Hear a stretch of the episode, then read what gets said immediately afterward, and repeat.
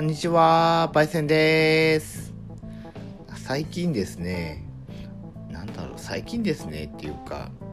私結構、ここ数年、結構 K-POP ばっかり聞いてるんですけど、ここ最近なんかまたこう、また J-POP、J-POP って言っても、昔の J-POP90 年代とかですかねまだ私がまだ子供の頃ぐらいの J-POP をちょっと聞き出してきてであのー他の学校もあったのかな？わかんないんですけどあの小学生の頃にあのマラソン大会とかってあった方いるいらっしゃるかもしれませんけどそれのなんかそれのマラソン大会の練習であの TRF の「オーバーナイト・センセーション」っていう曲があるんですけどあれのイメージがすごく強くてでそれで結構 TRF とか最近結構聴いてるんですよね。うん。てかもう私の世代的にもうなんだろう avex が全盛時代みたいな時にやっぱこう子供から思春期、まあ、大人になるまでずっと ABEX っていう感じの環境で音楽を聴いてきたから安室ちゃんとか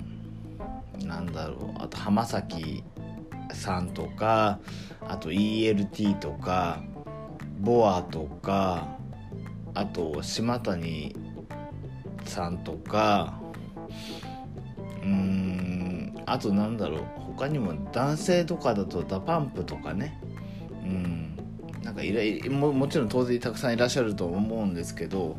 そういうの聞いててあーなんかこうまあ当然懐かしい気持ちもありつつあーなんかこううんあー時代だなっていうそういうような時代だなっていういう風な音楽だなっていう風に最近割と感じていてうん。皆さんなんかがどういう音楽聴かれてるのかわからないですけどだから逆にもう最近の j p o p が本当わからないんですよね。うん。もう k p o p ばっかり聴いてるから k p o p ってやっぱ聞きやすいんですよね。なんなんて言うんだろう。あのそのアクセスをしやすいっていう意味の聞きやすさ。あのサブスク系あの Amazon Music とか YouTube Music とか Apple Music とかみたいなそういうサブスク系で結構いっぱいあるからもう聞いても聞いてももうキリがないっていううんのがあってでもでもやっぱなんか癖になるんですよね k p o p は k p o p で。うん、だから何がいい悪いじゃないけどやっぱり k p o p ばっか聞いてると日本 j p o p が j p o p がこう恋しくなるし j p o p ばっか聞いてるとやっぱ k p o p 聞きたいなっていうのとかあるから難しいですよね。うん。まあその時に好きなもの聞けばいいっていう話なんですけどうーん。なんかでも j p o p と k p o p のその境目みたいなものがあんま正直分かんなくてうん。J p o p はこんな感じ k p o p はこんな感じみたいなのはあるのかもしれないけどあんまりね具体的にどうかっていう風になるとじゃあ普通の普通のというかアメリカとかのポップスと比べるとじゃあどうなのかなっていうのもあったりとか。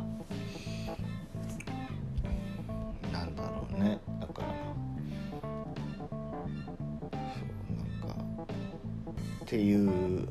日はお話でした。そんなにねなんかまあ別に音楽がすごい好きなわけでもないしでも基本的にイヤホンはしてるからイヤホンがないと生きていけないぐらいな感じだしうん。音楽音楽結構あのね初対面の方とかもやっぱこう話しやすいし音楽ネタって当たり障りがないっていう言い方もできるけどうん。どんな音楽聴くんですか？とか。うん。そういうのはねやっぱ音楽はやっぱいいなっていうふうに思いますよね。まあってことで今日はこの辺でおしまいにします。ありがとうございました。パイセンでした。バイバーイ。